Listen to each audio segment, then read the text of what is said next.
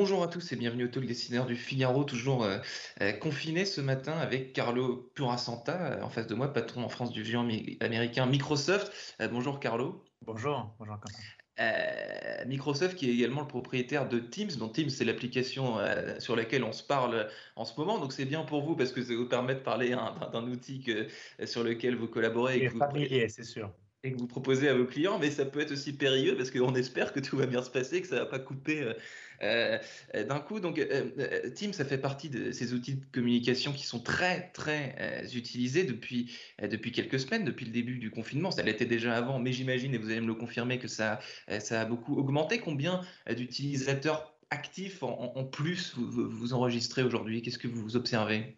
À niveau mondial, il y a quelques dizaines de millions de plus, donc c'est vrai que ça a plus que doublé euh, l'utilisation, donc c'est fantastique. Et, je vais vous dire, hein, vous savez, nous, on a, on a plusieurs clouds euh, au portefeuille Microsoft. Euh, tous ces clouds sont très utiles aux entreprises françaises aujourd'hui pour continuer à, donner de la continuité à leurs opérations. Hmm. Mais je dois dire que des trois clouds, celui peut-être dont, dont, on est le plus fier, effectivement, c'est celui-là, c'est Teams. Parce qu'en fait, quand on parle de Microsoft, souvent on entendait dire ah oui, et puis il y a la partie Office 65, euh, mais bon, ça, ce n'est que de la productivité.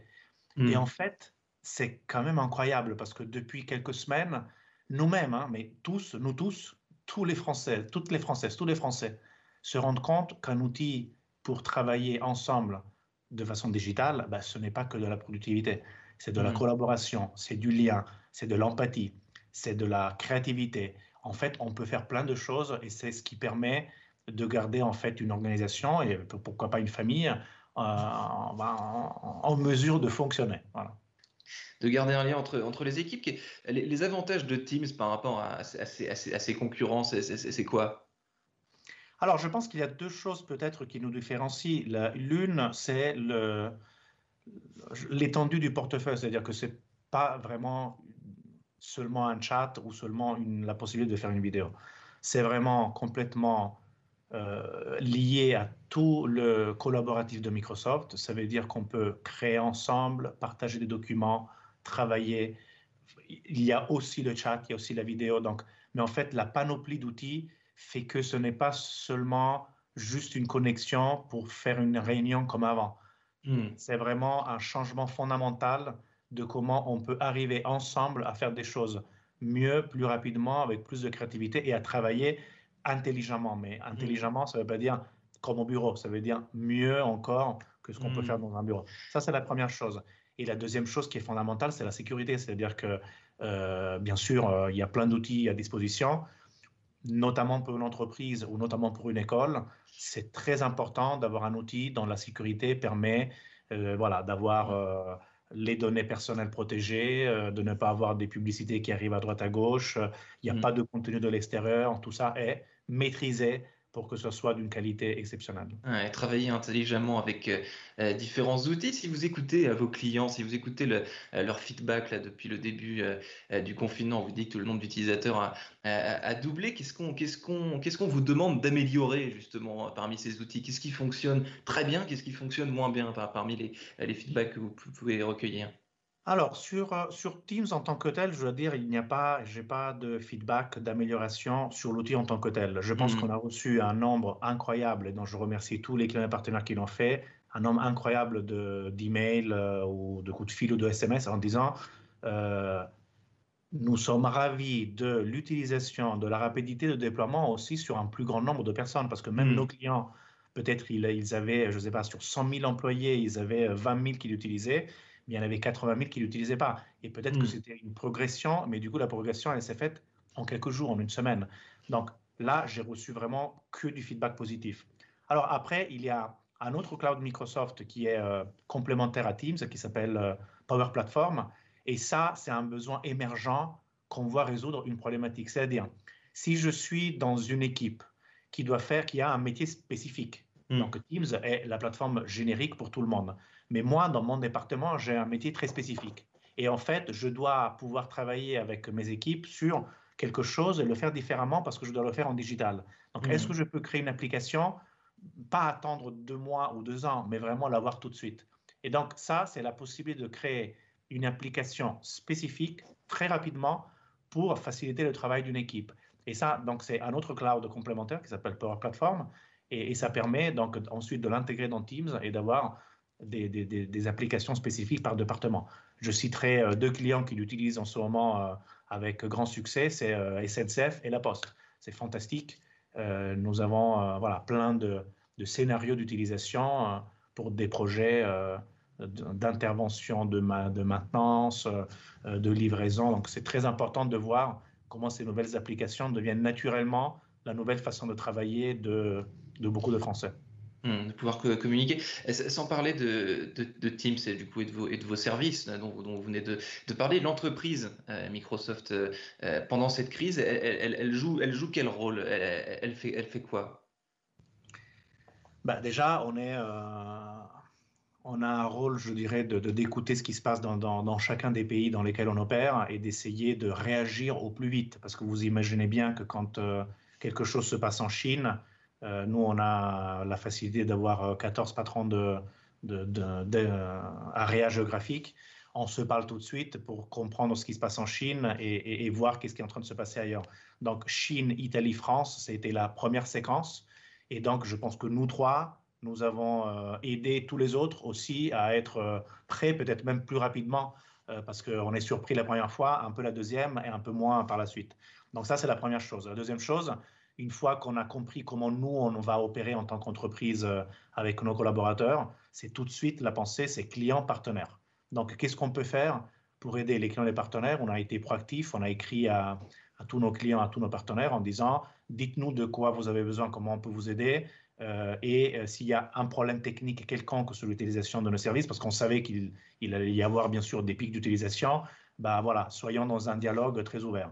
Et en effet, la première semaine de confinement, enfin nous, Microsoft, Microsoft on est parti en, télétravail une dizaine de jours avant la décision du gouvernement français parce qu'on mmh. anticipait, en ayant vu ce qui s'est passé en Italie, euh, ce qui allait se, se, passer en France. Donc, on était prêt. Et la semaine de confinement, on a, on a vu bien sûr des pics euh, gigantesques d'utilisation de nos outils parce que le déploiement est très rapide.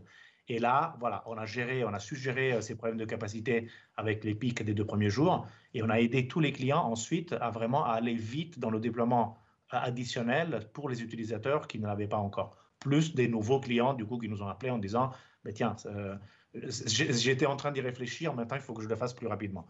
Et c'est mmh. là qu'effectivement, on voit ça globalement pour la France et pour plein de pays dans le monde comme une opportunité parce que cette digitalisation qui a toujours été un peu aimée et un peu haïe parce que ça a l'air toujours. Parce que c'est le changement.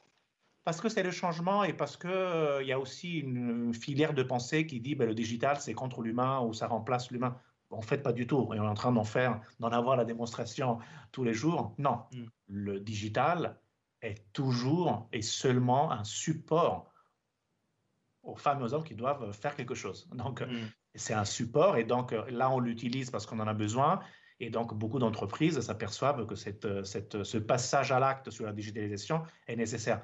Et là, on parle de Teams pour tenir ensemble les gens et continuer une activité économique, mais n'oublions pas aussi les autres possibilités de digitalisation sur n'importe quel processus, que ce mm. soit de production, logistique, de transport, euh, de vérification de maintenance. Il y a plein de choses en fait qu'on peut automatiser, euh, mettre des capteurs, utiliser des réseaux pour faire en sorte d'avoir sous contrôle un outil de production mmh. euh, humain et fait d'objets et de machines et de garantir la continuité des opérations. C'est très important. C'est une question de résilience de l'économie d'un pays en fait. Vous me disiez que vous étiez 14 dirigeants de, de Microsoft un peu, partout dans le monde. Peut-être que vous parlez, je ne sais pas, à quelle fréquence est-ce que vous échangez euh, avec, euh, avec vos, collègues euh, dirigeants de Microsoft un peu partout dans le monde? Qu'est-ce que vous, vous avez comme écho des différents pays? Est-ce que la sensibilité, l'utilisation est, la même? Qu'est-ce qui, diffère selon les cultures du travail,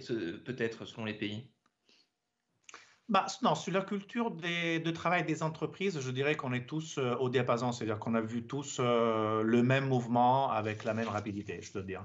Là où il y a peut-être un peu plus de différence, c'est euh, dans, dans, la réaction, si vous voulez, du pays en tant que pays entier, mmh. le gouvernement, hôpitaux, écoles, il y a en fonction de, de comment les décisions se prennent dans des pays, on peut avoir des, un dialogue différent avec les institutions. Donc parfois, c'est plus centralisé et puis il y a plus de demandes du gouvernement vers le Microsoft local. Et parfois, c'est plutôt nous qui allons euh, de façon propositive proposer euh, nos services et des choses intelligentes à faire. Donc voilà, ça, peut se faire euh, différemment en fonction de la culture et de comment on appréhende le digital dans chacune des nations. Mais globalement, tous les trends d'utilisation sur les clouds, de digitalisation, de support aux hôpitaux et aux écoles, on a vu la même, le même, je dirais, mouvement massif pour une plus grande utilisation des outils digitaux.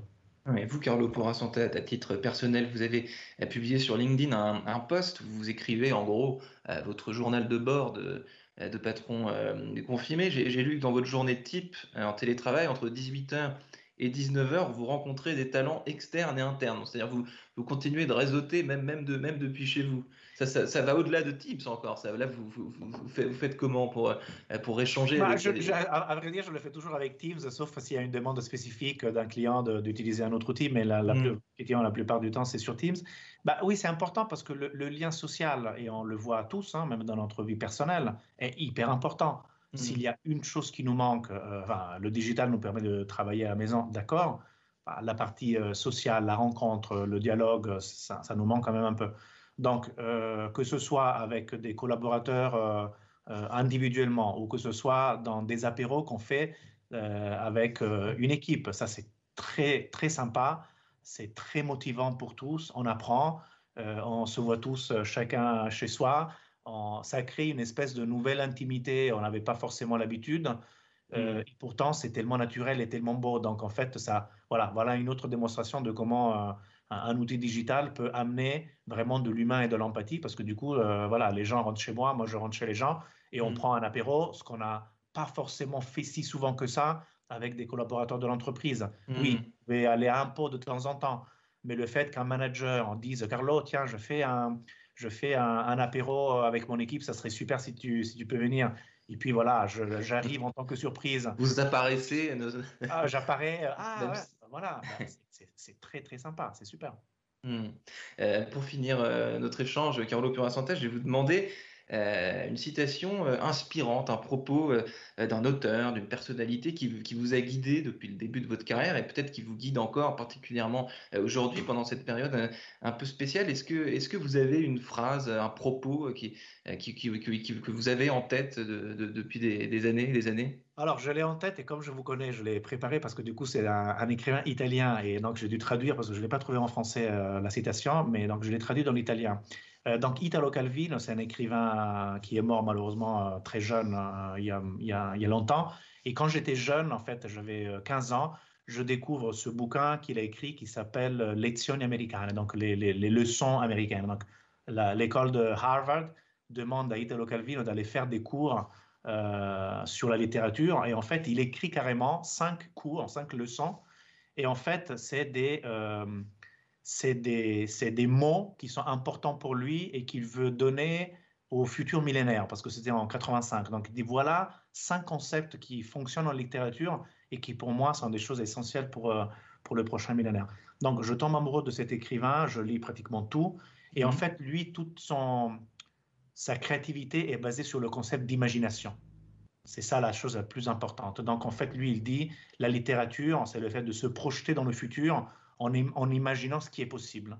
Et donc ça m'a beaucoup frappé d'un point de vue voilà, de l'imaginaire artistique de la littérature, mais je pense que c'est fondamentalement aussi ce que je recherche dans le business. Donc la, la phrase que je vous cite est la suivante, qui parle de curiosité et d'apprentissage. Pourtant, même maintenant, chaque fois, souvent, que je trouve que je ne comprends pas quelque chose, instinctivement, je suis rempli de l'espoir que peut-être ce sera mon moment à nouveau.